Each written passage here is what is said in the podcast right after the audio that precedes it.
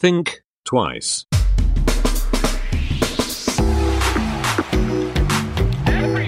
Think twice. Der Podcast über Innovationen, Werte und Wandel. Herzlich willkommen zu Think Twice, dem Podcast über Innovation, Werte und Wandel. Heute eigentlich schon wieder mit einer Spezialausgabe, denn Patrick ist im Gespräch mit Marcus John Henry Brown. Wer ist Markus? Was macht Markus? Was haben die beiden zusammen gemacht? Erfahrt ihr wirklich in einer guten Stunde, in einem wirklich sehr schönen Gespräch. Von daher bleibt mir nur zu sagen, viel Spaß, Ohren auf und Bühne frei. Ich begrüße recht herzlich am anderen Ende der Leitung in München äh, per Satellit zugeschaltet Markus John Henry Brown. Schönen guten Morgen. Breitenbach und Brown ride again. Yeah. Ja, für alle, die Morgen. uns nicht kennen, morgen, ähm, wir haben eine gemeinsame Vergangenheit, so sagt man das. Und Mehrere. Geg Gegenwart und mit Sicherheit auch noch Zukunft. Ähm, ja, wir, wir beiden kennen uns schon sehr, sehr lang. Digitale Jahre. 2006. Oh, echt? Du hast Ja. nachgeguckt oder was jetzt wirklich? Oder ist es äh, äh, was 2006 oder 2007? Wir haben uns tatsächlich hier in München kennengelernt Ja. auf dem Werbeblogger Podcast Meetup. War das Podcast-Meetup? Äh, Oder nur äh, Werbeblogger-Meetup? Nee, Werbeblogger Meetup, genau. Ja, hier da- in München. Und wir haben uns auf Anhieb gehasst. Und aus dieser, aus dieser Hass wurde dann ähm, noch mehr Hass. Hass. nee, wir haben tatsächlich äh, eine sehr, sehr lustige Unterhaltung mit sehr, sehr viele junge Werbe äh, äh, gehabt. Und äh, mit einer insbesondere äh, ziemlich heftig gestritten, der Michael, Der jetzt heute einen hohen Posten hat bei, bei Google. Der bei YouTube. YouTube. Also der Michael, der Michael ähm, hat sich gemacht, der Junge. Und ich glaube, ich glaube, Patrick, Wegen es lag an uns. es lag an unserer Führung, unserer Mhm. Leadership. Leadership Principles of Six viel saufen und dumm rum. Ja, wir haben ihn bestens vorbereitet auf die YouTube-Welt, würde ich sagen. Ich glaube, wir haben ihnen an den Abend gesagt, das hat keine Zukunft. Lass das mal alles. Lass den Scheiß. Nein, also wir haben uns ja nicht auf An- Anhieb gehasst, sondern wir haben äh, festgestellt, wir können uns äh, äh, extrem gut streiten. Und daraus haben wir dann tatsächlich äh, den, den Podcast gemacht. Also Also für die Zuhörer, äh, die uns nicht kennen oder dieses Format damals nicht kennen, wir hatten eine Format und es hieß The Werbeblogger Late Night Podcast. Und ähm, die Version, die meistens online ging, äh, waren wir waren sehr betrunken. Am, am Anfang von, der, von den Aufnahmen waren wir alle nüchtern. Aber, äh, aber der Podcast hat locker teilweise vier Stunden gedauert, ne? bis wir tatsächlich 90 Minuten im Kasten hatten. Und da waren wir echt strunz. Also, also wirklich Hacke. Und im Nachhinein betrachtet, äh, denke ich auch immer, wir haben so 50 Folgen oder so locker produziert, aber es waren, glaube ich, acht, neun. aber dadurch, dass wir so oft anfangen mussten, habe ich einfach immer noch so im Hinterkopf, wir haben doch ganz viele damals gemacht. Aber es war geil, weil ich glaube, es war, ich glaube, so ein Format gibt es heute in der Form nicht. Warum auch immer. Ja, Vielleicht auch gut so, weiß ich nicht. Vielleicht, nee, vielleicht sollten wir es nochmal machen. Ähm, ich wollte mit dir plaudern tatsächlich, vielleicht mal als allererstes, um ähm, dich vorzustellen. Ja. Ähm, Markus, also wie gesagt, Markus kenne ich jetzt seit, anscheinend seit 2006. Ich bin nicht so gut mit, mit Jahreszahlen gefühlt, aber auch schon mein ganzes Leben. Und Markus, ähm, das, was er getan hat und immer noch tut, das ist auch gleichzeitig der Grund, warum ich heute mit ihm sprechen will. Nämlich Markus war schon immer ein, ein Performer. Und ich glaube, wenn man so ein bisschen seine Biografie kennt, so wie ich das tue, ähm, würdest du mir wahrscheinlich nicht widersprechen, wenn ich sage, das Performance-Ding zieht sich wie ein roter Faden eigentlich durch, durch dein Leben hindurch. Also angefangen von dein, also die Zeit davor weiß ich jetzt weniger was, aber so angefangen mit deinem ähm, Kunststudium, was auch viel, glaube ich, mit Theater, Performance etc. zu tun hatte. Und du gleichzeitig irgendwie sehr viele Jahre im Marketing, Kommunikation, Werbung, Online, bla gearbeitet hast, was ja auch sehr viel mit Performance meistens zu tun hat, weil man irgendwelche Konzepte verkaufen muss oder vortanzt oder wie auch immer. Und du dann aber den Weg zurück ähm, stärker zur Kultur äh, beziehungsweise diese beiden Welten miteinander vermischt hast auf ganz vortreffliche Weise nämlich Kunst und Kultur mit diesem Business-Part. Ähm, stehst du eigentlich normalerweise, wenn jetzt nicht äh, gerade irgendwie so, ein, so, ein, so, eine fucking Pandemie zugange wäre, auch auf den Bühnen dieser Welt und äh, performst dort äh, nicht irgendwelche Keynotes, sondern fast schon theatergleiche, ja, wie, wie kann man das nennen? Wie, wie, wie nennst du das? Ich nenne die Performance Hacks. Performance Hacks ähm, meine Escalator Pitch. Ja. Man braucht immer eine Escalator Pitch ja. heutzutage. Uh, ist I'm a performance artist that hacks business conferences with performance art. Ja. 2013 hatte ich meine allererste uh, Talk bei um, Republica. Mhm. Und es war ein relativ klassischer Talk-Format, die man von Konferenzen und TEDs, TEDx's kennt. Es waren leichte, es hatte leichte performante Elemente drin. Es hieß I Palindrome I. Ich habe das gemacht und dachte, okay, es war okay. Und hat dann den Rest von der Republik äh, ich habe alle anderen Talks, sehr, sehr viele Talks an, an den Republika angeschaut und dachte, wir können, wir können das besser, wir können was besser machen. Hier, ist eine, hier ist eine, ähm, eine äh, Möglichkeit, was richtig, also was anders zu machen, was Besonderes zu machen. Wir haben eine halbe Stunde, wir haben die beste Tag, die ich jemals auf einer Konferenz äh, gesehen habe. Äh, wir haben ein Publikum, die groß ist, ist gut drauf, hat richtig Bock.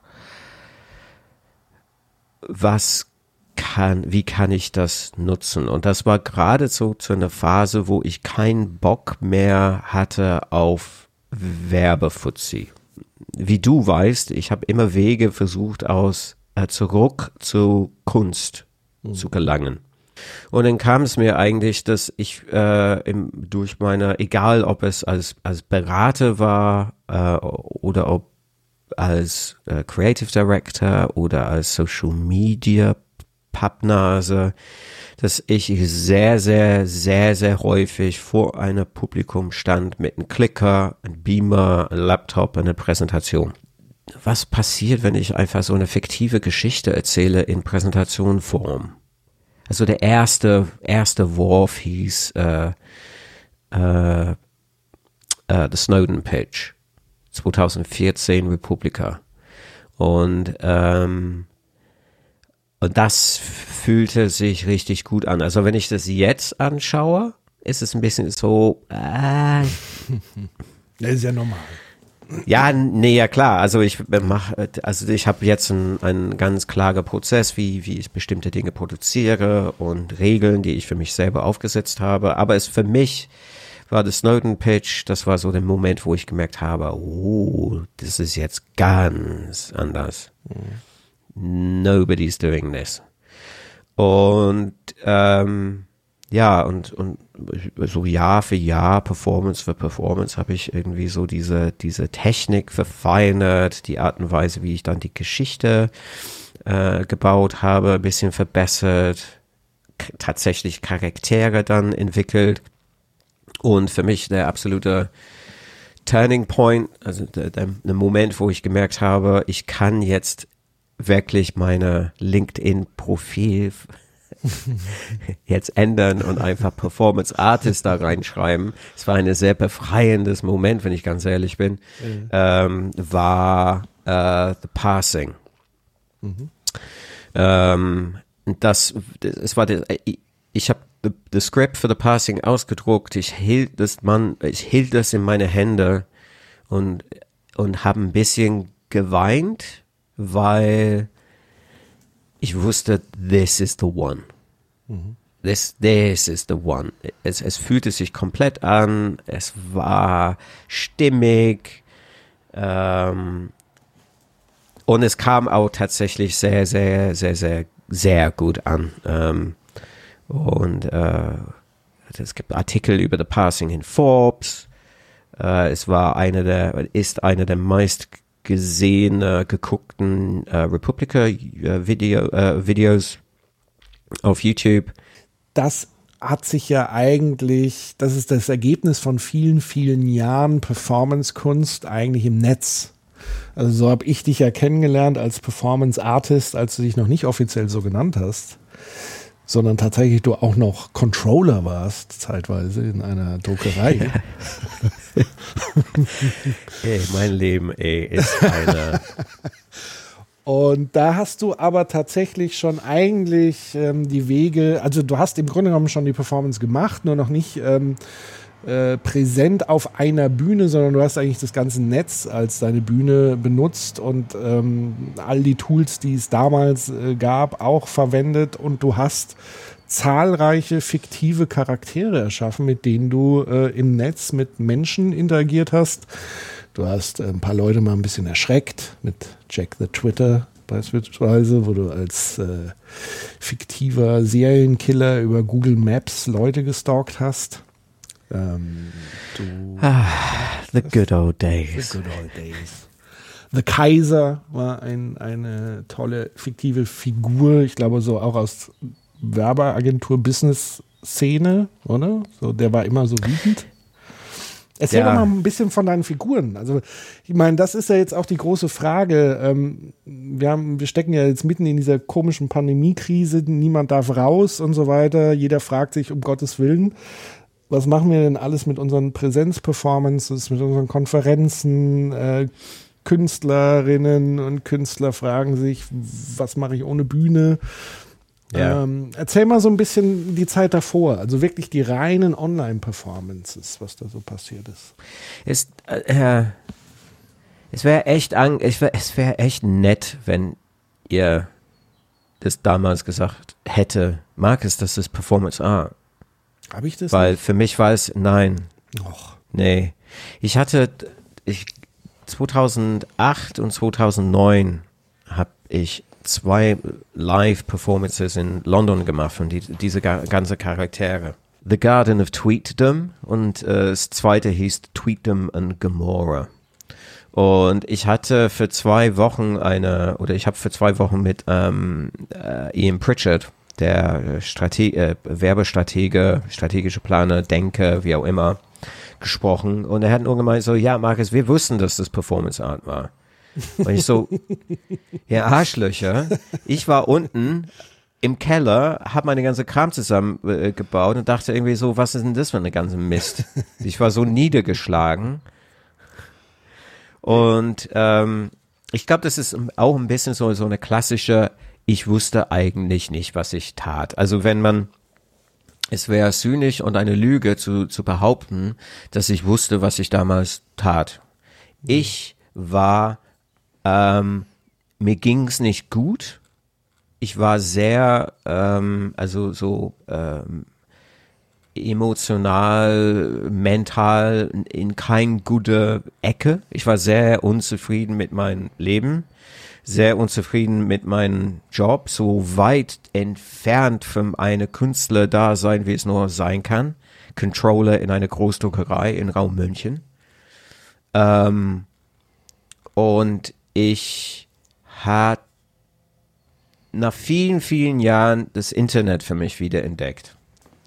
Und es war gerade zu dem Zeitpunkt, wo äh, Blogs sehr groß war. Ähm, insbesondere in den ganzen Werberaum. Und Werbung war mir nicht fremd. Ich hatte Jahr, Jahre davor ähm,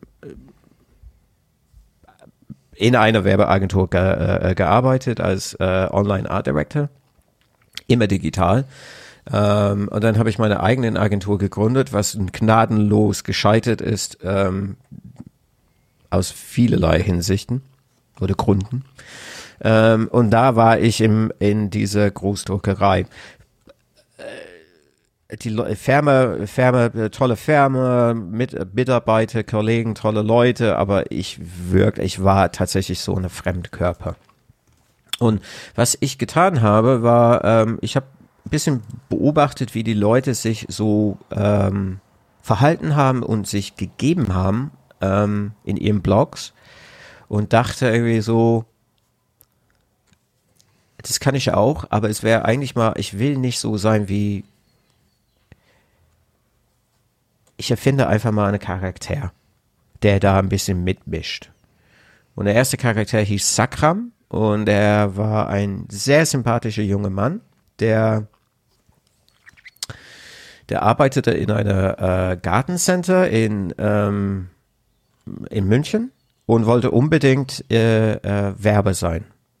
Der wollte unbedingt so eine strategische Planer sein. Und er hat diese irre Thesen entwickelt und wunderschönen Slide Decks gemacht und wurde sehr schnell so eine absolute Publikumsliebling äh, in der Werbebranche.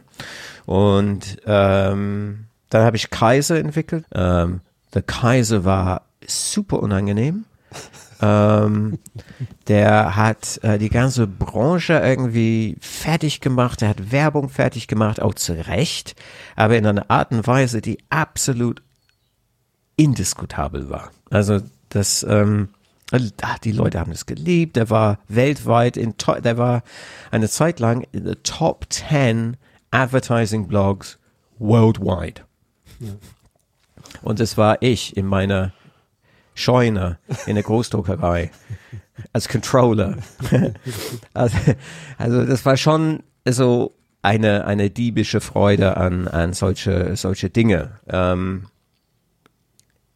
waren die, ja, also die hatten tatsächlich performante Elemente, die waren immer für mich nichts anderes als so Skizzen für Ideen.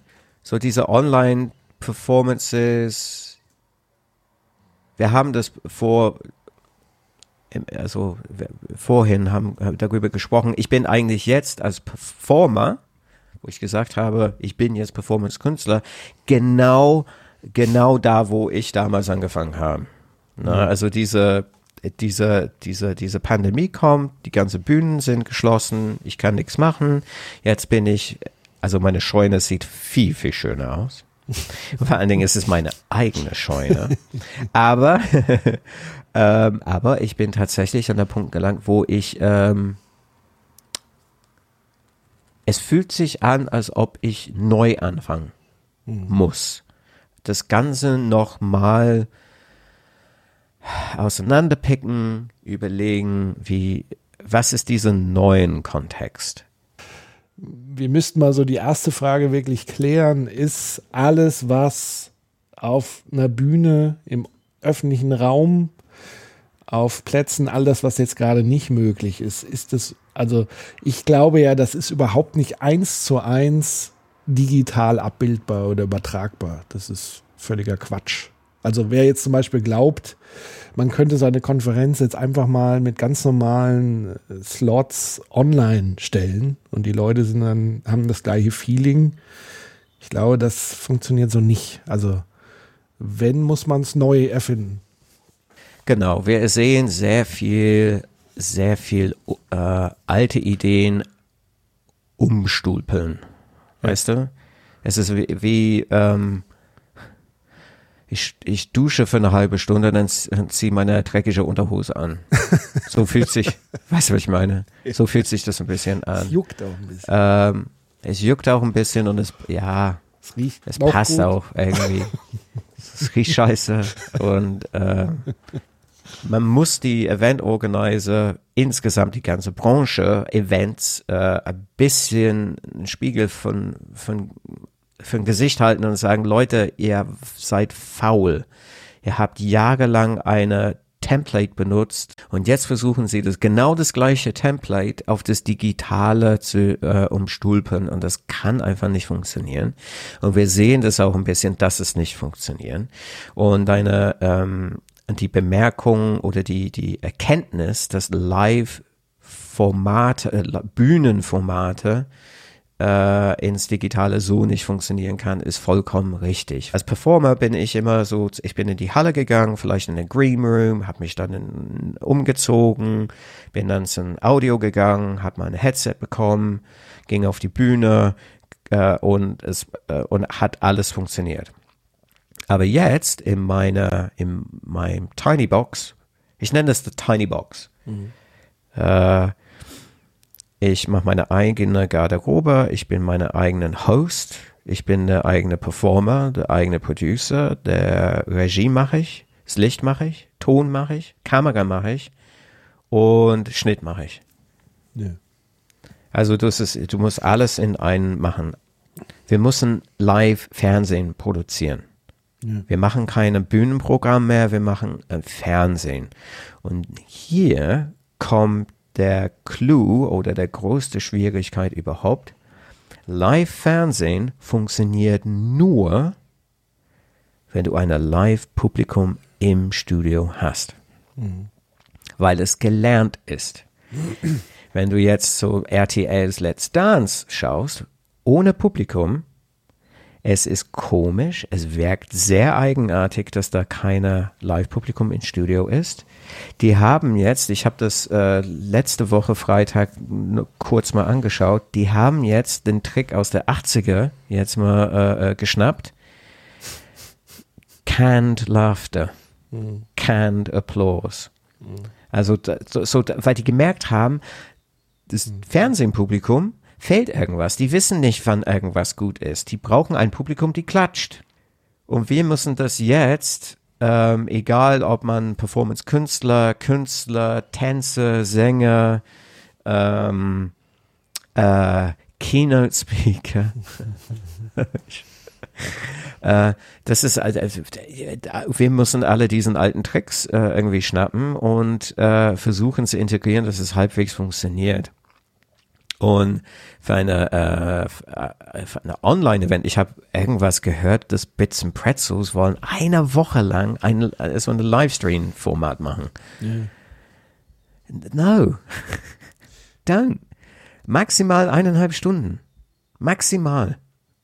Ja, oder halt, die Frage ist ja für mich auch eher, eher, was genau wollen die dann machen? Also erstmal äh, zu analysieren, was, weil du ja sagst, du arbeitest gerne mit Kontext. Der Kontext momentan ist ja auch nicht so einfach. Also es ist ja eben nicht so, wie wir ganz am Anfang gedacht haben, dass alle Menschen plötzlich viel mehr Zeit haben. So, die große Entschleunigung und so, weißt du?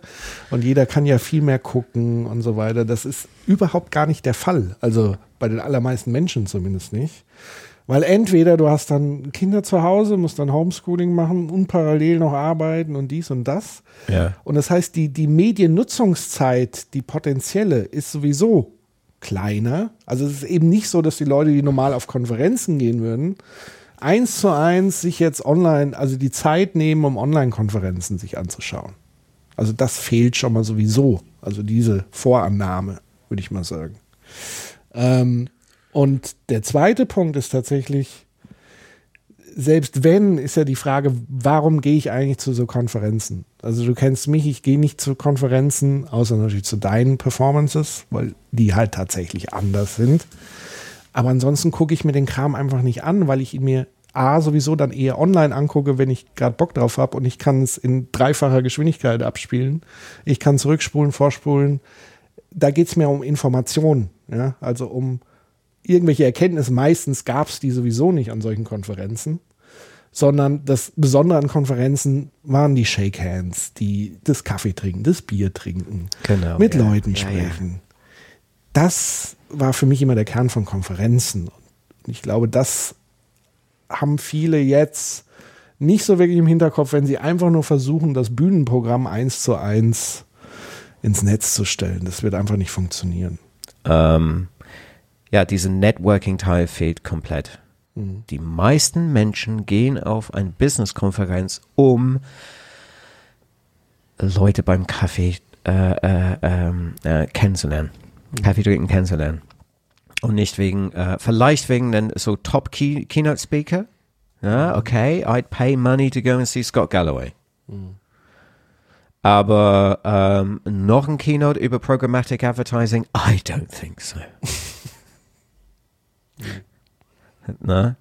Ähm, und es ist halt, das ist, es führt auch dann auch noch zu das Problem, das ganze kommunikative Elemente in diesem Kontext ist ganz, ganz anders. Für mich als Performance Performer, ich brauche das Live-Publikum. Ich muss sehen, wie sie reagieren, weil das feuert mein Performance dann in eine ganz bestimmte Richtung. Ich krieg das nicht.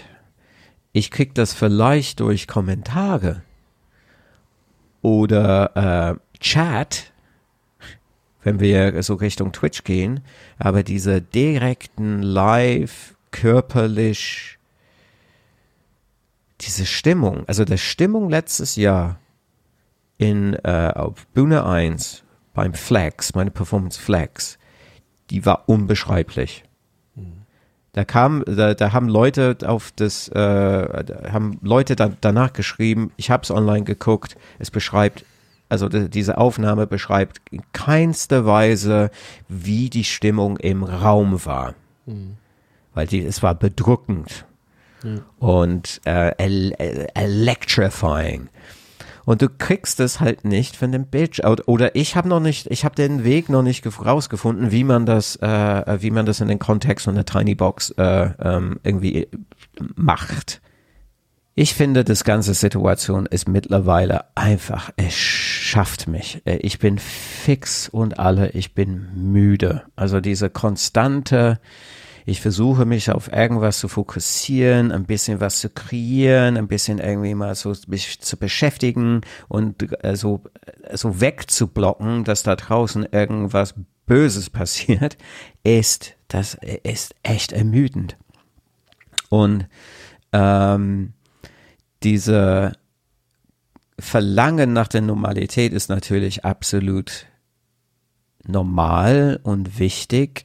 Für mich war letzte, also letzte Woche war für mich wirklich die absolute schwierigste Woche bis jetzt, weil ähm, mir wurde klar, ich wusste das eigentlich immer, aber ich wollte das wahrscheinlich, ich wollte es wahrscheinlich nicht wahrhaben. Mir wurde es auf einmal deutlich klar. Erst wenn es einen Impfstoff gibt, werde ich wieder auf einer Bühne stehen können. And that means I'm not going to be standing on anything for the next 12 months. Und das war echt eine wow. So, und äh, ich kenne auch, ich habe Freunde, die so genau, die wussten ganz genau, was die machen wollten und die haben ihren ganzen Kram, ihren alles online produziert und in Schulungen und haben Portale gemacht und äh, ihren Konferenzen irgendwie mal so äh, digital gemacht und das ist alles schön und gut, aber das passt nicht irgendwie zu das, was ich gerade so für mich geschaffen hatte. Nach vielen Jahren in die Scheune mit kleinen Experimente, mit diese digitale äh, ähm, äh, Charaktere, nach, nach alle diese Versuche, die Fail-Versuche, die die die äh, Republica äh, Performances, die nicht gut waren, die äh, die Fail-Versuche, die die die Frust, ich war gerade dabei oder mit Flex letztes Jahr und das, was ich ähm, äh, äh, mit Wikipacket Cards vorhatte, ich hatte gerade das Gefühl, this is where I need to be. This I'm getting very, very close to getting this right.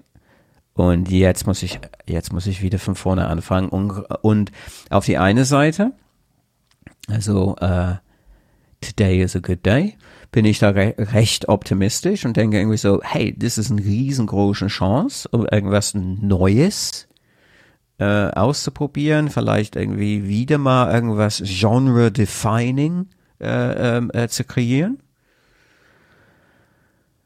Aber boah, da gibt's aber auch Tage, wo ich denke irgendwie so, äh, ey, Markus, du wärst dieses Jahr 49, also noch sieben Jahre zu investieren in diesen Kram, I don't know. Und ähm, also für, für mich ist die, die Vorstellung, irgendwie in Rente zu gehen, ist doch lachhaft. Weil ich will diese Dinge bis so, ich, ich, es macht mir Spaß, diese Dinge zu kreieren und diese Charaktere und diese, aber, aber das, das diese, oh, fuck, es war meine ganze Finanzierungsmodell war tatsächlich die Bühne. Ja. Weißt du? Und jetzt muss ich eine neue Business Model aus. Es ist nicht nur, ich glaube, das ist das, was man ein bisschen, ein bisschen vergisst. Wenn du eine, wenn du deine, ähm, on, wenn du deine Kurse online machst, mhm. das ist ganz anders, als wenn du eine, weil da hast du eine ganz klare Business Model. Und da gibt's dafür Business Models, die man eigentlich, also, das ist ganz klar, wie man das macht. Mhm. Aber für uns, für Künstler, für Performer, ich meine, wie soll ein Tänzer jetzt arbeiten können? Und von dem, was sie macht, wie soll sie dann da Geld verdienen? So, fünf, so fünf Euro, fünf Euro Eintritt über ähm, Vimeo Premium. Okay, aber dann musste man das ganze Performance Marketing äh, äh, ähm, ähm, äh, ähm, Blumenstrauß verstehen, um das, so dass die Leute da hingehen. Das, das, Problem ist ja das gute alte Sprichwort, der Teufel scheißt immer auf den größten Haufen. Ja?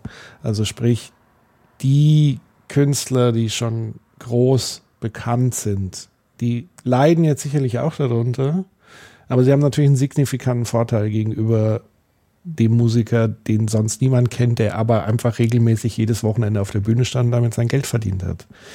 Für die, für, für so, weiß ich nicht, Beyoncé jetzt ein Wohnzimmerkonzert, die kriegt ihre Kohle dafür im Zweifel. Sicherlich nicht so viel wie sonst, aber sie kann damit locker leben. Obwohl, ich weiß nicht, ihren Lebensstandard. Ähm, aber das ist nochmal der zusätzliche Unterschied. Also das, was du, glaube ich, gemeint hast, jetzt einfach online zu gehen, du musst ja dafür wieder ein Publikum suchen und finden. Und das ist online ganz anderes wie offline.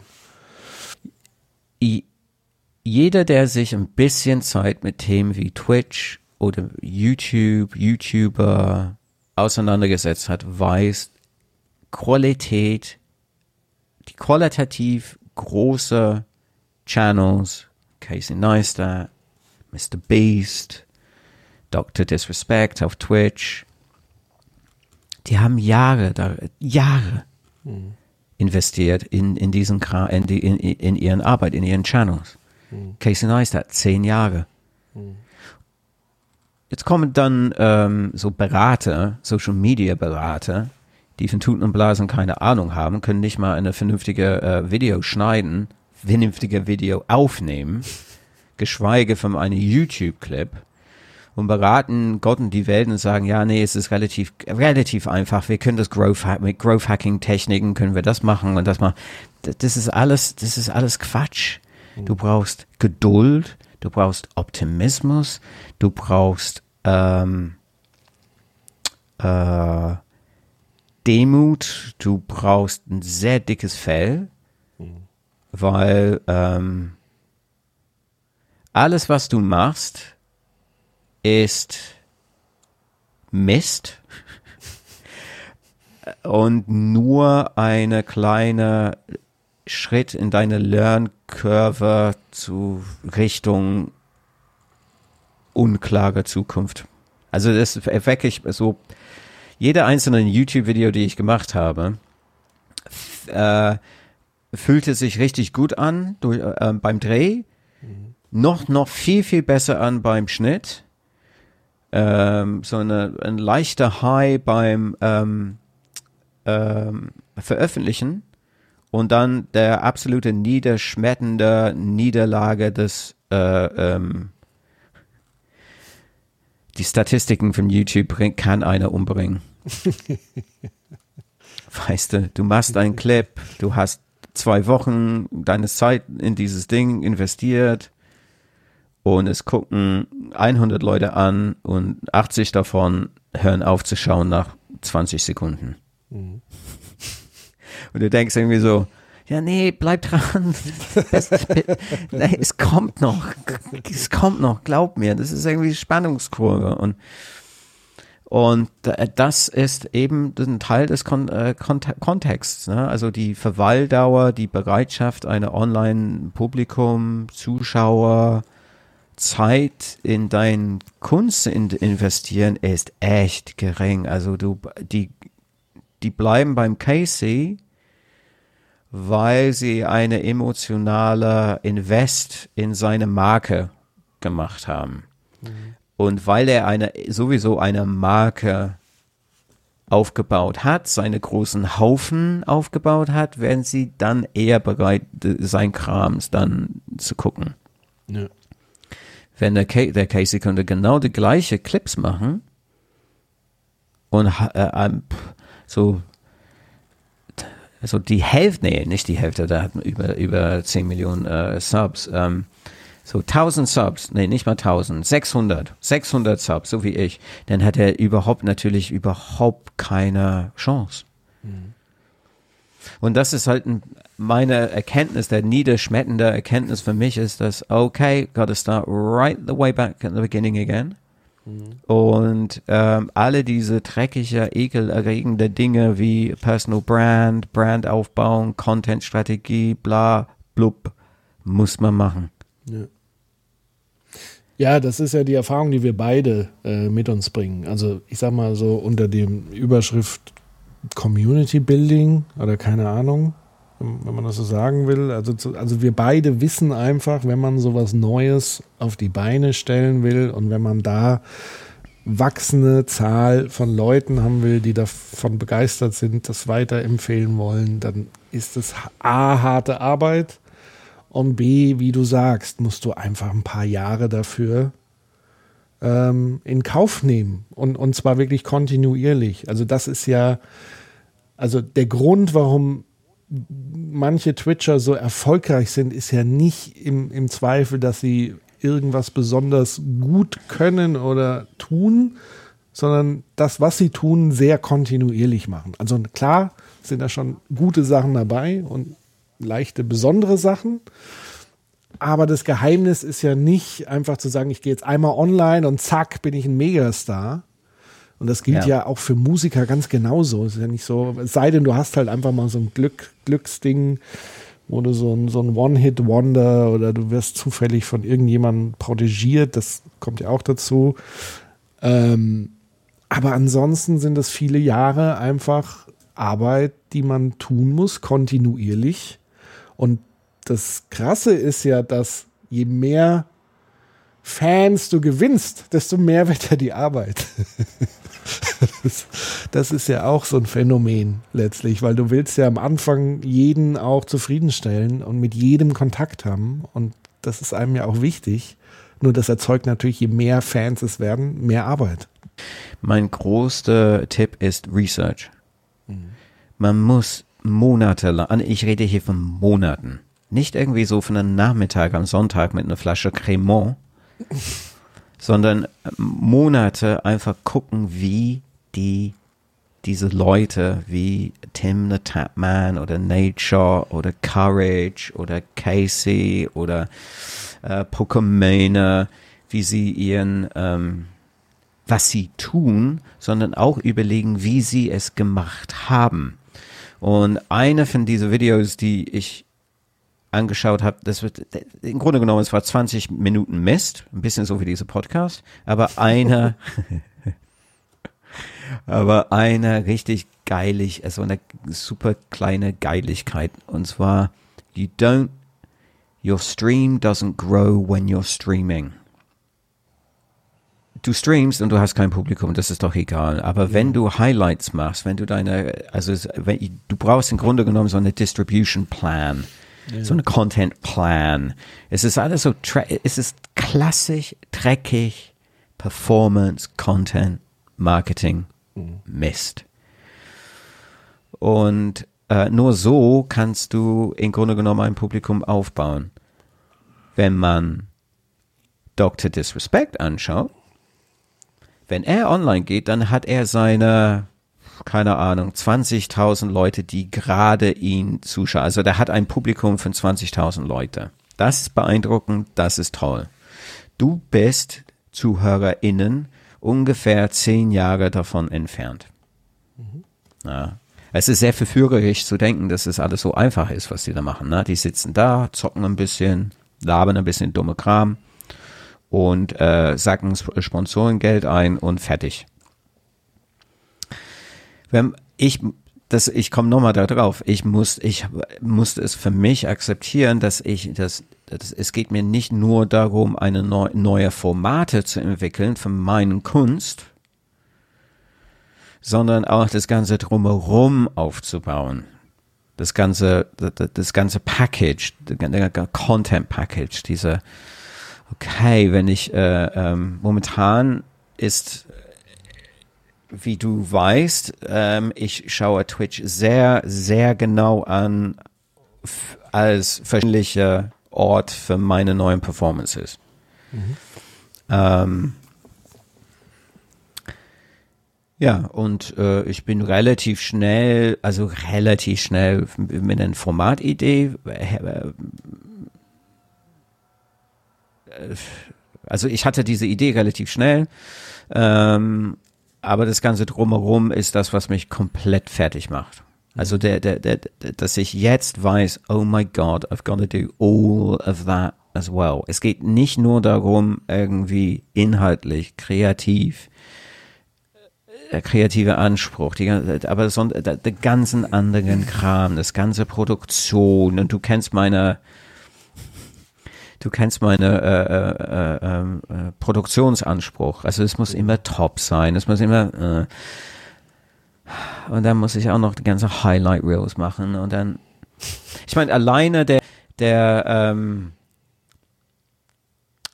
ähm, ich habe aufgehört, irgendwann aufgehört, Werbung für meine, für mein Buch zu machen, weil es mir zu grubby war, zu dreckig. Ich musste es machen. Ich muss es machen. Und jeden Morgen sitze ich hier in meinem Studio und denke, jetzt musst du irgendwie die Leute wieder mal auf den Sack gehen mit deiner, mit deiner, mit deinem Buchgeschichte da. Ja. Ähm, ich glaube, so langsam bröckelt meine soziale Anspruch. weil ich muss dieses Ding vertickern. Ich muss, ich, und, und ich muss auch diese, ich muss den Brand Marcus John Henry Brown mhm. neu definieren und mehr pushen und ich muss die Formate neu definieren und ähm, ich muss die Ergebnisse neu definieren und das ist halt sehr ein Freund von mir, der, der Ben Tarrant, der, der ist ein Designer und ist sogar ein Royal Designer. Ähm, er hat es perfekt auf den Punkt gebracht. Er hat gemeint, ab dem Moment, wo du gesagt hast, du bist Performance-Künstler und dass du so drei, vier Performances hast, du hast es viel einfacher, du hast es Leute viel einfacher gemacht, dich zu kaufen. Mhm. Und mein, so mit, wie so viele Menschen auf der ganzen Welt, mein Produkt wurde weggenommen. Ja. Und jetzt muss ich rausfinden, wie ist es, ist es noch eine Runde Digitalisierung im Hause Brown? ähm, Versuche ich da mal was, was, was dazu beizutragen. Mal schauen, ob es gelingt. Do it. Ähm, also de, dein großer Vorteil ist ja schon mal ähm, Performance Artist. Ich glaube, damit kann man grundsätzlich so oder so sehr gut arbeiten. Das ist schon mal wichtig, das zu wissen. Also nicht, dass du jetzt anfängst, grundsätzlich nochmal zu fragen, was, was will ich, was kann ich, sondern es ist ja alles da. Das frage ich jeden ja? Tag. Ja, ja, aber es ist alles da. Du hast im Grunde genommen den Beweis vor dir. Es ist nie, Leute sagen das zu dir. Du sagst es mittlerweile selber, was du bist, was du tust, was du am liebsten tust. Weil hinter Performance Artists stecken ja unfassbar viele verschiedene andere Skills. Und du bist halt the One-Man-Producer. Ja, also auch das plus dann noch diesen Anspruch zu haben, es gut zu machen, das sind alles hervorragende Voraussetzungen. Ich glaube, der wichtige Punkt ist tatsächlich die, dieses, und das ist auch schwer im Moment, das zu machen, weil wir noch ganz am Anfang sind, ist dieses Loslassen des Channels. Es ist eigentlich nur ein Channel, es ist ein Kontext. Hm. Wie du sagst, du musst jetzt einen neuen Kontext finden, aber das, was du tust und schon seit vielen, vielen Jahren, sehr vielen Jahren, du bist ja auch sehr, sehr alt, äh, das musst du, oder was heißt muss? Das war das, echt unnötig. Ja, aber das musst du jetzt auch ein bisschen. Aber wahr. Ja? Weitermachen. Genau. Weitermachen. Ähm, Weitermachen. Das jetzt in einen neuen Kontext, in, in, neue Channels, in neue, auf neue Bühnen, wenn man so will, zu bringen, das ist jetzt die Aufgabe. Es ist halt unfassbar schwer, weil dieses Liebgewonnene, das, was Erfolg gebracht hat, das jetzt loszulassen, ist einfach unfassbar schwer. Ähm, das kann ich zu 100% nachvollziehen. Wir, wir ticken da, glaube ich, ja eh nicht. Wir erfinden gerne uns selber neu und Dinge neu. Mhm. Aber wenn wir dann schon mal sowas haben, ist es auch schwierig loszulassen. Und du erinnerst dich aber auf der anderen Seite, als ich diesen radikalen Schritt gemacht und einen Werbeblogger verschenkt habe, war das ja auch so eine Phase, wo äh, das Ding an und für sich ganz gut lief. Also es hatte wahrscheinlich die meisten Leser überhaupt oder Leserinnen. Ähm, aber ich persönlich fand es nicht mehr meine Bühne. Und deswegen musste ich dann loslassen. Es tat auch weh, das zu tun. Und ich glaube, an dem Punkt bist du jetzt halt auch so ein bisschen. Ähm, und ich kann dich quasi nur ermutigen. Und jetzt wäre so die, die Breitenbach, Herangehensweise. Bei mir ist es so ein bisschen umgekehrt. Also ich wäre, glaube ich, genauso gelähmt, wenn ich denken müsste, oh Gottes Willen, ich muss noch das, das machen und das machen und das machen und das machen. Ich gehe ja immer so ran zu sagen, okay, ich, ich mache jetzt erstmal, ich fange jetzt erstmal an, probiere mal rum, spiele mal rum dann gibt es die ersten zwei, drei Feedbacks. Wenn die positiv ist, ist gut, dann mache ich weiter. Weißt du, so ein bisschen, das hört sich jetzt blöd an, so ein bisschen Beppo, Straßenkehrer, Momo, Besenstrich für Besenstrich, weil alles andere wird on top kommen. Und ich glaube, du musst wieder in dieses Machen kommen und gar nicht das andere im Hinterkopf haben, weil es kommt sowieso. Und dann fällt es aber einem nicht so schwer, weil, weil man diesen Brocken nicht vor sich sieht sondern eher wieder Spaß haben am Performen und ausprobieren. Ich predige jetzt. Ähm, aber weißt du, was ich meine? Ich weiß.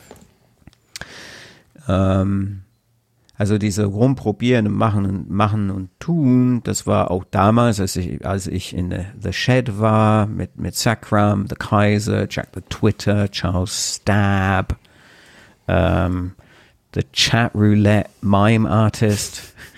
Toilet Days. Uh, the Toilet Days, uh, The Kaiser's Toilet, ähm, alle diese Dinge, das waren eigentlich nur verzweifelte Versuch, Versuche, irgendwas ähm, für mich zu finden, weißt du? Mhm. Ähm, the Performances waren im Grunde genommen das Endergebnis da von dieser Arbeit. Da hast du recht. Und deshalb ist es gerade so ein bisschen so schmerzhaft, äh, äh, dass ich, dass ich das verloren habe. Es ist auch natürlich ein finanzieller Aspekt. Ähm, ich hatte auch am Anfang des Jahres oder Ende letztes Jahres war es wirklich so komplette, eine komplette Fokus auf die Performances ähm, und äh, Speaker Training äh, für Corporate Clients. Mhm. Ähm, und die, äh, die Storno-Tsunami, ähm, das war relativ, es war relativ schnell und heftig bei mir. Also ich kenne auch Leute, wo, wo diese, die Stornos ein bisschen langsamer reinkamen. Mhm. Aber bei mir war es innerhalb von 24 Stunden war meine Storno-Tsunami durch und äh, es war alles weg. Mhm. Also de, also ich bin, glaube ich, durch diese Phase durch, also durch das Nachtrauen. Jetzt bin ich in der kreative Frustphase, so, okay, so, what is it? Wie kann ich, wie kann ich ähm, mich aus dieser Ecke rausarbeiten. Ich habe alle meine Mentees kennen meine Auffassung. Things happen when you do things. Wenn du, wenn ich hier äh, in, in, in, in meinem Büro, Studio, wie, wie man es auch nennt, wenn ich hier nur sitzen würde und warten, bis irgendjemand anruft oder bis, äh, bis diese, diese Idee so automagically einfach auftaucht, da passiert nichts, gar nichts. Aber wenn ich anfange hinzuhocken und einfach irgendwie versuche, irgendwas zu machen, dann passiert immer was. Ähm, und da, da bin ich, äh, da bin ich gerade. Ich meine, alleine diese Podcast, alleine das mit dir zu machen, ist, ähm, ist sehr hilfreich. Es ist eine kleine, es ist aber auch ein bisschen ein Haufen Nostalgie. Also wir reden damals über, ich meine, als, ähm, als wir den Werbeblo äh, Werbeblogger Late Night Podcast gemacht haben, haben, das war nicht ich, da, das war ich als der Kaiser. Mhm. Na, und das war, es ist schon so back, wie du gesagt hast, ein bisschen back to the roots, was wir hier machen. Ich hatte ja tatsächlich die Überlegung, ob wir nicht mal wieder so ein Late-Night-Format tatsächlich neu auflegen. Ich, ich fände es super lustig, aber da müssen wir tatsächlich auch nochmal, äh, entweder man muss es einfach ausprobieren oder man muss noch ein bisschen drüber nachdenken. Ja, wir probieren das einfach aus. Wir probieren, wir probieren das aus. So. Es muss immer, wenn, wann haben wir das damals gemacht? Das war immer Sonntagabend, ne? Da haben wir mega Ärger mit unserer Frauen bekommen. Ja, war das nicht auch unter der Woche manchmal? Oder war das wirklich sonntags immer? Ich weiß gar nicht. Ich glaube, das war immer sonntags. Okay. Ja, aber das. Ähm, ich hätte, ich hätte eine Zitat. Ja. Und zwar ist es eine, ein, ein Zitat von äh, einem meiner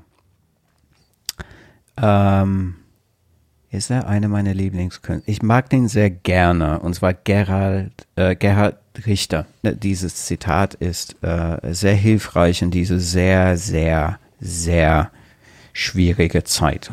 Und äh, ich werde dieses Zitat einfach hier auf meinem Schreibtisch einfach immer liegen haben. Es heißt, Art is the highest form of hope. Mhm. Und ich glaube, das ist Hope, ist was wir eigentlich brauchen. Ein bisschen mehr Optimismus. Und du kennst mich ja, ich bin mit Abstand der optimistische Mensch, den, den, du kennst. Aber sogar ich habe das begriffen, dass ein bisschen mehr Hoffnung, ein bisschen mehr Optimismus ist wahrscheinlich der einzige Weg aus dieser sehr, sehr komischen Zeit.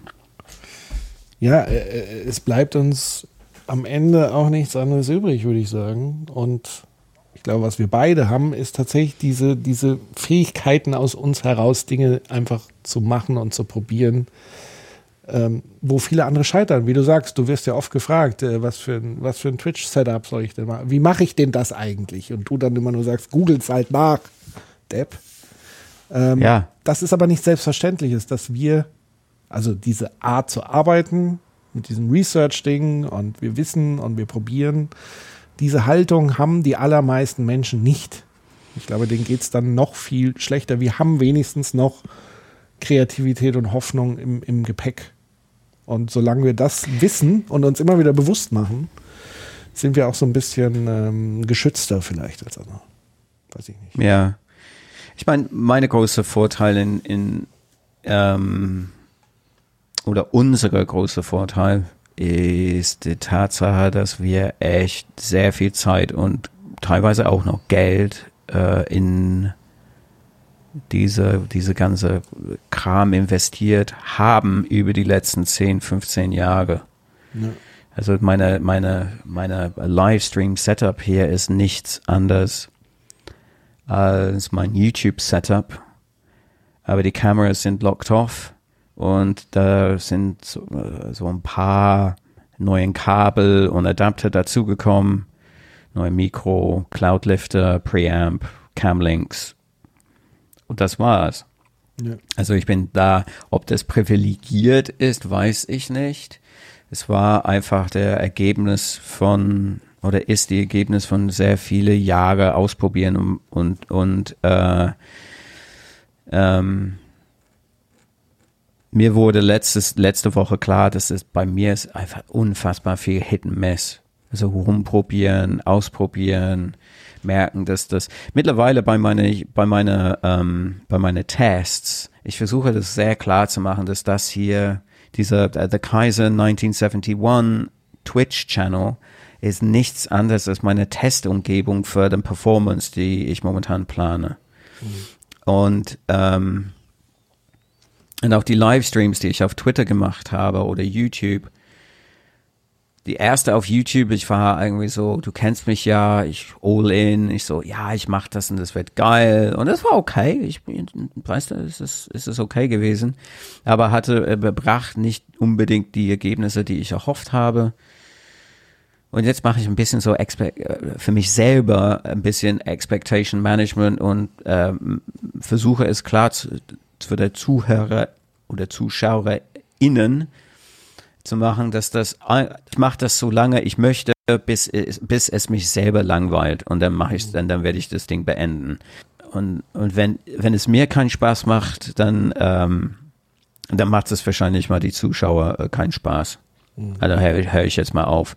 Ähm, das ist auch eine große Erkenntnis, ne? Also die Formate, also die pre-recorded Formate, die, äh, die ich momentan überlege, also heute schreibe ich tatsächlich und werde eine produzieren. Ich, äh, ich versuche sie tatsächlich so kurz wie möglich zu halten. Also ich glaube, zwei Minuten ist wahrscheinlich meine perfekte Länge für eine, für eine Online-Talk. Das ist momentan so meine, meine Überlegung. Mhm. Ich probiere es aus und wenn es nicht funktioniert, mache ich was anderes. Ja. Und wenn das nicht funktioniert, dann mache ich Xbox an und mache Leute platt in Warzone. ja. Auch da kann man besser ja. werden. ja, ähm, du auf jeden Fall. Ich, äh, bei mir ist noch ganz viel Luft nach oben. Das ist ja das Schöne. Ähm, na, worauf ich tatsächlich noch mal hinaus wollte, ist das Thema äh, Kunst und Geld. Also dieser Druck, Geld verdienen zu müssen und wie sich das wiederum auf Kunst auswirkt. Also wie, wie siehst du das bei dir? Weil ich habe ja so ein bisschen rausgehört, so dieses äh, muss eigentlich verkaufen, ja, und, und wie leidet darunter eigentlich das künstlerische Schaffen an, an dem Punkt? Wie, wie, wie betrachtest du das? Bist du ein Grundeinkommen-Fan zum Beispiel? I have bills to pay. Ja, wer nicht? exactly, which kind of makes your question really, really stupid. Okay. Um, no, it doesn't. Ich habe eine, immer eine sehr pragmatische, auch während damals in meiner, während meines Studiums. Und ich glaube, das ist der Grund, warum ich ähm, Art and Social Context studiert habe. Äh, Kunst ist für mich ein Job. Mhm. Ich sehe das tatsächlich als Job, nicht unbedingt als ähm, irgendwelche spirituelle Berufung. Ähm, ich glaube, ich glaube, die meisten Künstler wollen natürlich für ihren Schaffen bezahlt werden. Bestätigung in eine kapitalistische ähm, äh, äh, Gesellschaft holt man meistens über äh, Buchungen, Geld, die Höhe von Gagen, verkaufte Bücher, ähm, verkaufte Bilder. Es ist einfach, es hilft der Künstler, wenn er sagen kann, hey, I sold a picture today ich habe eine sehr, sehr eigenartige so Rolle. Es ist nicht irgendwie so ganz Business und ich bin auch nicht so ganz Kunst. Ne? Ich, ich habe mehr Freunde und mehr, ich bekomme mehr Anerkennung eher aus so die Wirtschafts- und Kommunikationsecke. Du bist der Jeff Koons der Performance Art.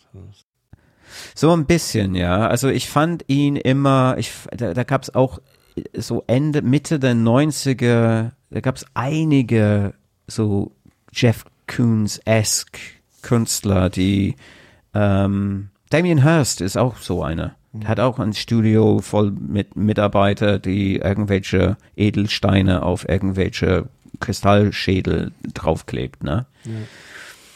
Das fand ich, ähm, ich absolut nachvollziehbar und ähm, Gut, Wall hat er auch schon so gearbeitet. Ja, genau. Also ich bin eher so einer, ich verbringe gerne Zeit mit mir alleine in diesem Raum, um meine Dinge selber zu produzieren. sagen wir es mal so.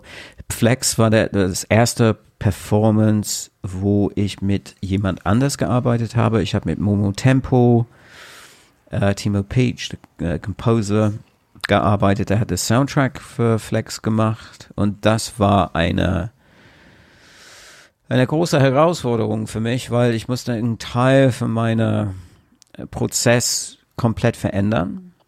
Er brauchte relativ früh sehr viel Infos und normalerweise bin ich so eine Spätfertigmacher.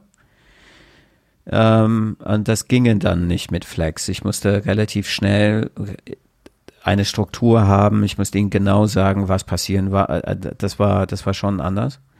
Ähm, aber diese Idee, so Warhol-mäßig, Factory-mäßig, äh, so produzierende kleine Helfer zu haben, ist für, für mich absolut nachvollziehbar. Für jede, der in einer Agentur gearbeitet hat, ist es absolut nachvollziehbar, dass man irgendwie so eine Art Director, Copywriter, äh, Motion Graphics, ähm, äh, Video Editor, dass man so, so, so Resources, sage ich mal, mhm. äh, um eine, um eine rum haben. Ich betrachte mich selber und das Tun als Business. Äh, mein Produkt ist äh, Kunst. Ähm, ich behaupte, dass das äh, auf die äh, inhaltliche Wichtigkeit keine große Einfluss gehabt hat. Ich glaube, man, also die Dinge sind wertvoll, die sind äh, sozialkritisch. Die ähm, Chemistry wurde von, ähm, von WNV als kapitalistische Kritik oder sowas äh, wurde, es wurde so, so beschrieben. Meine Frau ist eine brillante Managerin. Mhm. Absolut brillant.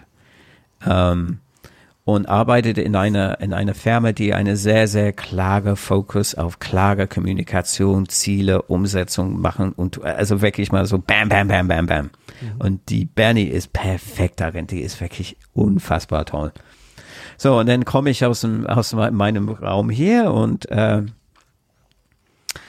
das ist auch das Schöne am Homeoffice, sie ist auch zu Hause und dann essen wir gemeinsam Mittagessen in unserer kleinen Kantine. Mhm. Und äh, so, was machst du heute Nachmittag? Ja, ich will äh, wieder mal diese, ich will äh, so ein Dry Run machen auf Twitch. Und sie so, so aha. aha. Also, ja, Darling, it's, it's, uh, it's, ist es für die neue Performance? Mhm. Mm mhm. Darling, you have to trust me. This is going to make money somewhere along the line. These are performances that I'll be able to sell somehow. Ich weiß noch nicht wie, aber das sind Minimum Viable. Ah, okay, Minimum Viable. Hm, hm, hm. So, so. äh, ich habe äh, schon ähm, den, den großen Vorteil, hier eingesperrt zu, äh, zu sein mit einer der besten Manager, die Deutschland überhaupt hat. Das hilft auch, hilft auch ein bisschen so immer wieder daran zu erinnern, meine eigene Haltung Kunst gegenüber, dass es tatsächlich ein Job ist und dass ich ähm, auch das Verkaufen, das Verkaufen von Kunst gehört auch zu dem Prozess von Kunst machen. Mhm. Also ich war, ich hab, war immer der Meinung, dass äh, es gibt, also der künstlerische Genie äh, gibt's nicht, meiner Meinung nach, ein Künstler, der nie, nicht begriffen hat, dass er, dass es ein Business ist, ähm, ist kein Künstler, meiner Meinung nach.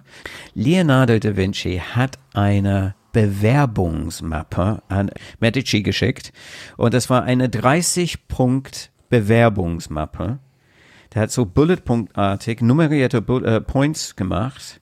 Und die ersten 29 Punkte waren alle so Dinge wie, ja, ich kann Waffen bauen und äh, ich bin ziemlich gut mit Brücken bauen und ich kann irgendwie so Irrigationssysteme entwickeln. Und seine allerletzte Punkt war, oh, and I'm pretty good at painting. yeah. I, I can make you a nice sculpture als ich studiert habe, 92 fing äh, Kunstakademien in Großbritannien an, Art Management irgendwie so anzubieten. So Art Management Kursen. Es war so, wie man Also dich als Business, die, die, die haben diese Worte nie benutzt, ne? aber es war im Grunde genommen dich als Business, dich als Brand, what's your business model, what's the business case. Ich glaube, die Generation nach mir, die sind schon wahrscheinlich ein bisschen mehr darauf fokussiert, äh, haben eine klare Vorstellung von, okay, wie baue ich irgendwie so meine Business ein bisschen besser auf.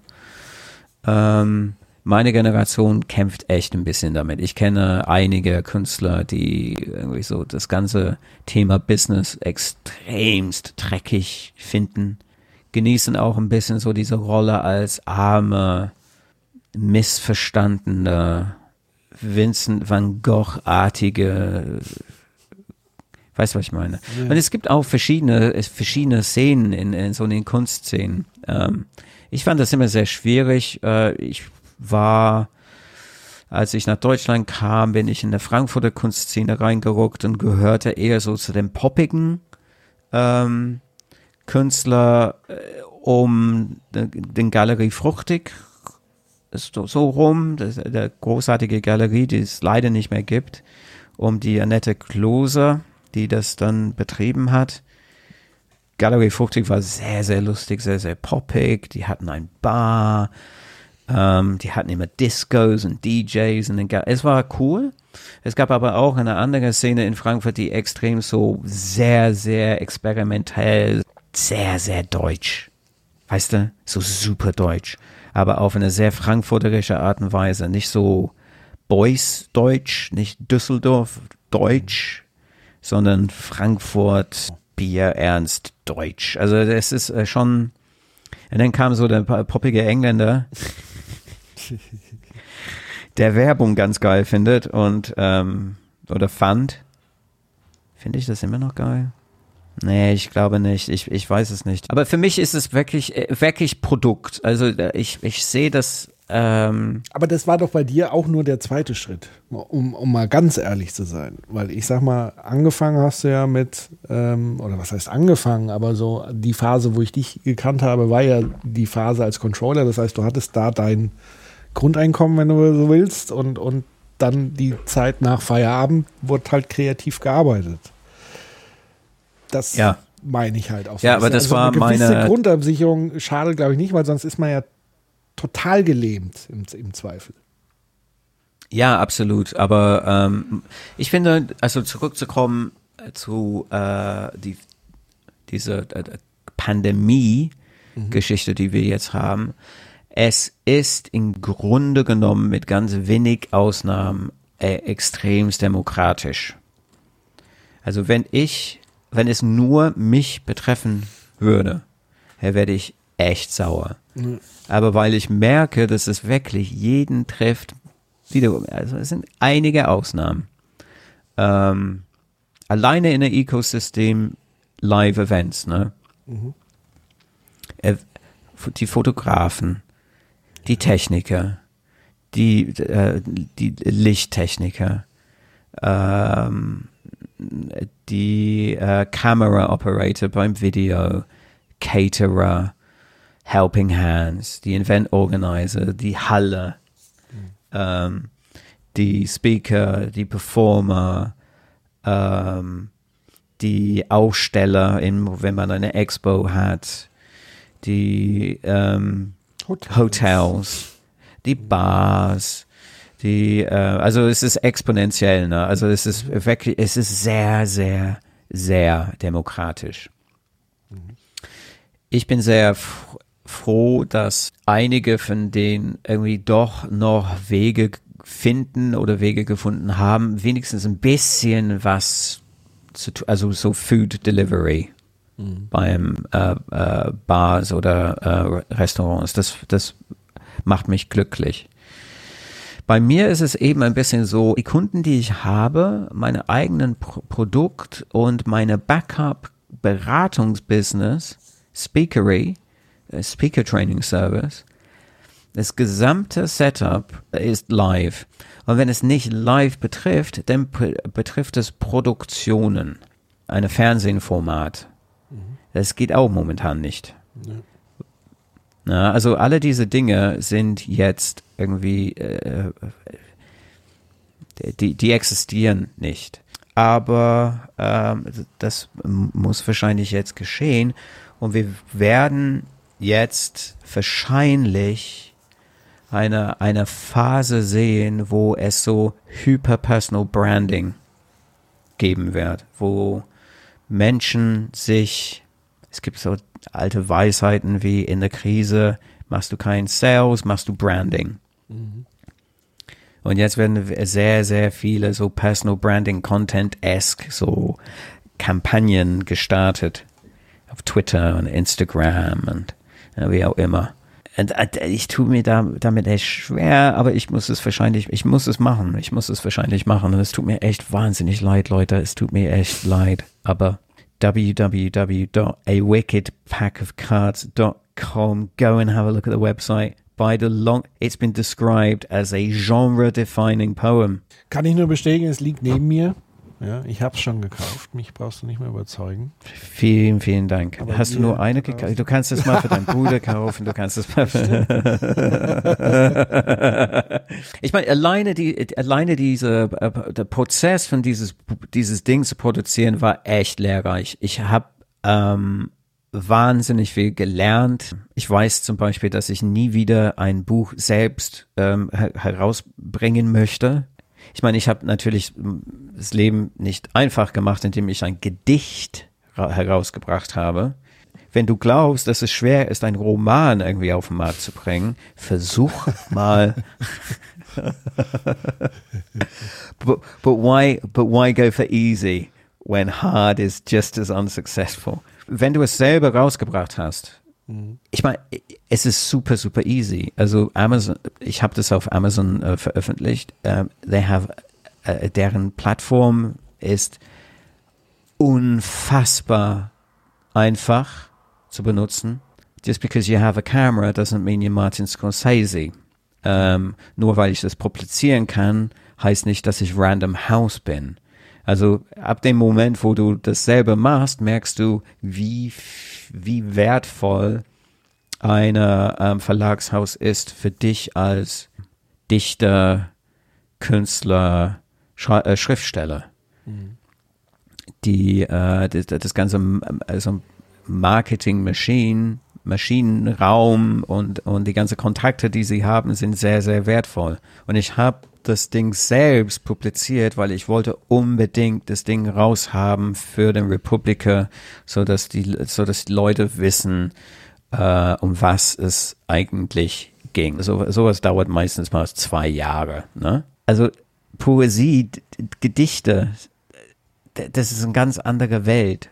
Eine Verlagshaus hat nur ein einziges Fenster Zeitfenster, wo man ihr, äh, wo man die Manuskripte zukommen lassen können. Mhm. Und zwar zwei Tage in Juli.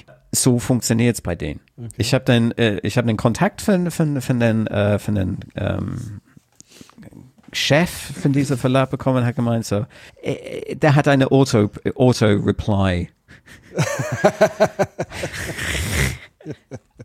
ja. If you're trying to send me a manuscript, you have to do it on these two days in July. Thank you very much. Good luck. Good luck with whatever it is you're doing. also wenn ich eins gelernt habe, diese, diese schmerzhafte Wege sind tatsächlich ähm, die Wege, die man gehen muss. Also es gibt keine einfache Weg. Es gibt Leute wie Gary Vaynerchuk, die sagen, dass sie they, they build all of this for nothing. Und das stimmt nicht, weil der hat einer gesunden Unternehmen von seinen Eltern äh, geschenkt bekommen und auch noch ein paar Millionen obendrauf. Und er hat dann, ehrlicherweise, hat er dann eine Imperium aufgebaut und es ist sehr beeindruckend. Well done, Gary Vaynerchuk. Thanks for crushing it. Aber die Wege sind, äh, es gibt keine Shortcuts. Also du, man muss tatsächlich die Arbeit reinstecken. Ja. Das ist das, was ich gemeint habe mit Casey und Dr. Disrespect und Nate Shaw. Und ich meine, wenn du alleine die, die Nate Shaw jetzt, also wenn du diesen jungen Mann jetzt anschaust, der ist Chef von 100 Thieves. Das ist eine Gaming-Team, die äh, äh mehrere, ich glaube, für zwei Jahre oder für ein Jahr 35 Millionen Dollar Invest bekommen hat. Die haben äh, Merchandising, Die haben 500.000 Dollar innerhalb von unter einer Minute mit ihrem äh, Merchandising-Konzept äh, verdient. Also man guckt das an und denkt irgendwie so, wow, I want to be like Shot. Aber das, was man immer vergisst, ist, Shot hat, auch wenn er jetzt jung ist, er hat eine, er hat eine zwölf Jahre Karriere hinter sich mit sehr, sehr viele Tie- Tiefpunkte, sehr viele große Niederlagen, öffentliche Niederlagen, die richtig wehgetan hat. Und er musste Schritt für Schritt dieses Ding machen. Er muss das, er muss das machen. Ich habe tatsächlich dieses Gedicht einer Dichter geschickt, eine, eine, eine, eine bekannte, in Großbritannien sehr, sehr eingesehene äh, Dichter, nur um zu gucken, dass es ein, im Nachhinein ist es ein Irrsinn, aber ich habe es tatsächlich gemacht, nur um zu gewissern, dass das, was ich gemacht habe, tatsächlich ein Gedicht ist. Das muss man mal überlegen. And he said, this is a beast of a poem. So I was very proud of that, and I then published it and sold some copies. So I'm a poet now. Okay, ich drücke jetzt auf äh, Stop. Ja, jetzt warte mal, äh, zumindest eine kurze Verabschiedung machen. Ne? Also, äh, magst du mal den Abschluss machen? Ja. Ich sag jetzt mal Tschüss. Vielen, vielen Dank für die ähm, ähm, äh, ZuhörerInnen. Ähm, apologies for destroying your German grammar. Thank you for having me.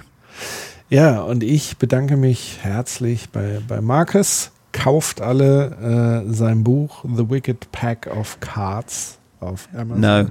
Was? No. A wicked, a, A not the wicked, a wicked pack, a hab ich den wicked, wicked wicked Pack of Cards. So. dot com. Go there. You can have a fight. You can find out what it's all about. It's in English. There's some German in it. There's some Bayerisch in it. Und mal schauen, was äh, für eine Idee jetzt gerade äh, entsteht. Äh, verfolgt Marcus auf Twitter, auf YouTube, auf LinkedIn, Tw-.